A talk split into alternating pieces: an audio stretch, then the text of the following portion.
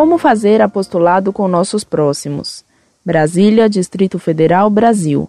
13 de janeiro de 2010. Católica, superior concluído.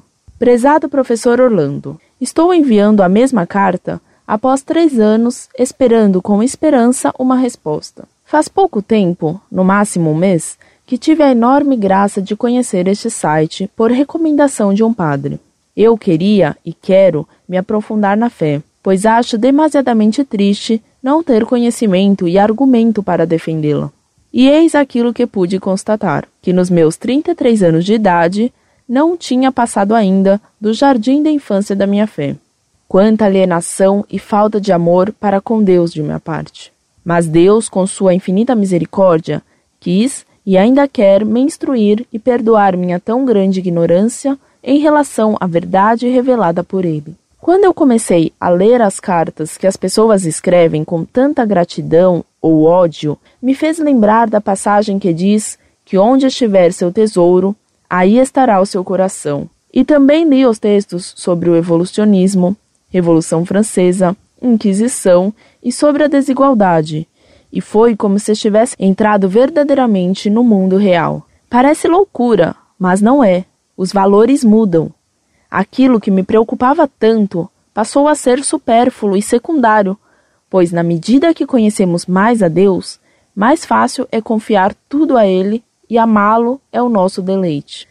Mas foi justamente por conhecer mais é que comecei a sentir uma aflição que ainda não cessou.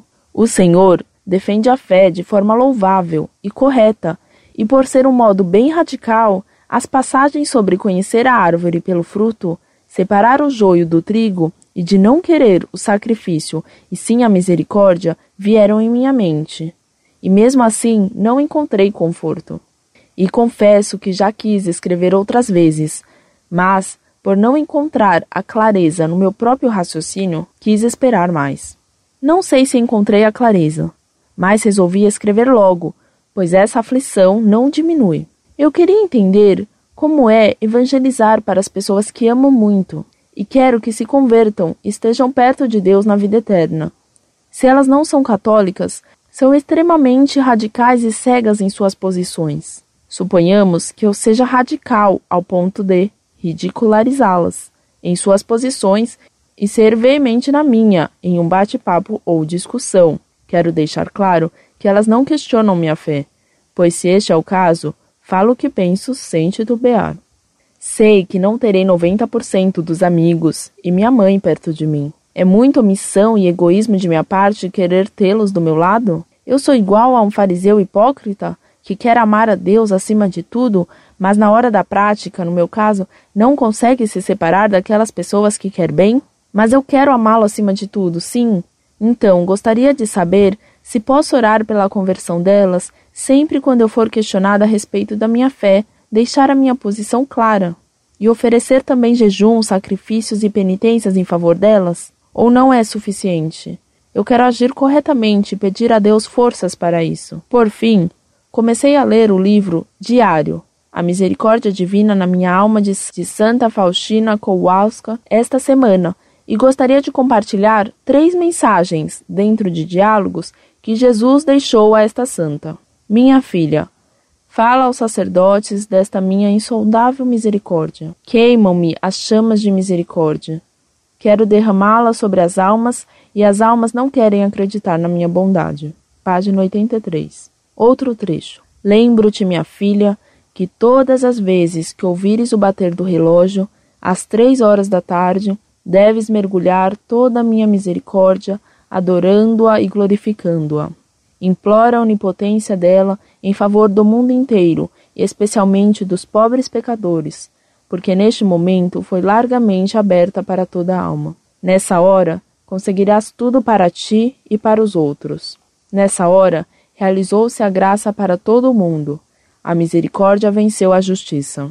Minha filha, procura rezar nessa hora a via sacra, na medida em que te permitirem os teus deveres, e se não puderes fazer a via sacra, entra, ao menos por um momento, na capela e adora o meu coração, que está cheio de misericórdia no Santíssimo Sacramento.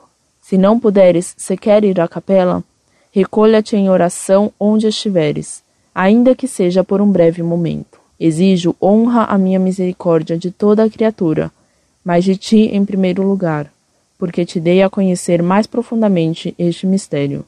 Página 400. Diz que a misericórdia é o maior atributo de Deus. Página 111. Obrigada pela atenção.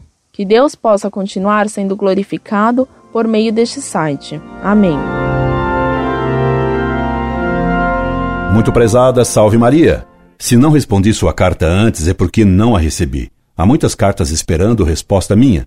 Hoje sua carta me chegou ao monitor e me apresso a lhe responder com prazer. Com prazer, sim, pois que você manifesta tanta estima por nosso site e tanto zelo em aprender e em defender a fé. Quando eu for a Brasília para dar palestras, gostaria de tê-la entre meus ouvintes, e se quiser levar algum amigo ou parente, esteja à vontade. Claro que você deve sempre rezar pela conversão de seus parentes e amigos. Isso é o que manda a caridade. Nem sempre devemos discutir com nossos pais, pois não temos autoridade sobre eles, que nos veem sempre como crianças, das quais conhecem os defeitos e não admitem ensinamento. Ainda hoje, recebi uma carta de um rapaz que tinha esse problema com o pai. Aconselhei que ele não discutisse e desse ao pai a medalha milagrosa. E depois de três anos, o pai, antes de morrer, se confessou e pediu perdão ao filho por ter atacado duramente muito tempo a igreja. Recebeu a extrema unção contrito, o que faz supor sua salvação. Veja como a misericórdia de Deus é imensa. Misericórdia nos manda discutir com aqueles que podemos fazer bem. Por isso, Jesus, Deus de misericórdia infinita, passou três anos discutindo continuamente com os fariseus. E discutia violentamente. A misericórdia de Jesus chegou a usar o chicote, porque cantou Nossa Senhora no Magnificat, que a misericórdia de Deus é para aqueles que o temem. Nem sempre devemos usar o chicote ou a ironia. Muitas vezes temos que usar a paciência e a argumentação suave. Outros exigem de nós a verdade fustigante. Como escolher o melhor meio? Reze a Nossa Senhora que a guie. Vise sempre não a sua vitória, mas a salvação das almas que disputa com o diabo e Deus abençoará seu apostolado, mesmo que cometa sem querer algum erro. Procure sempre fazer o bem, mesmo quando repreende asperamente, como manda São Paulo a Tito, no capítulo 1, versículo 13. Escreva-me sempre que a atenderei com alegria. Vou pedir aos amigos da Montfort de Brasília que a procurem para convidá-la para as reuniões que eles têm e as que eu der.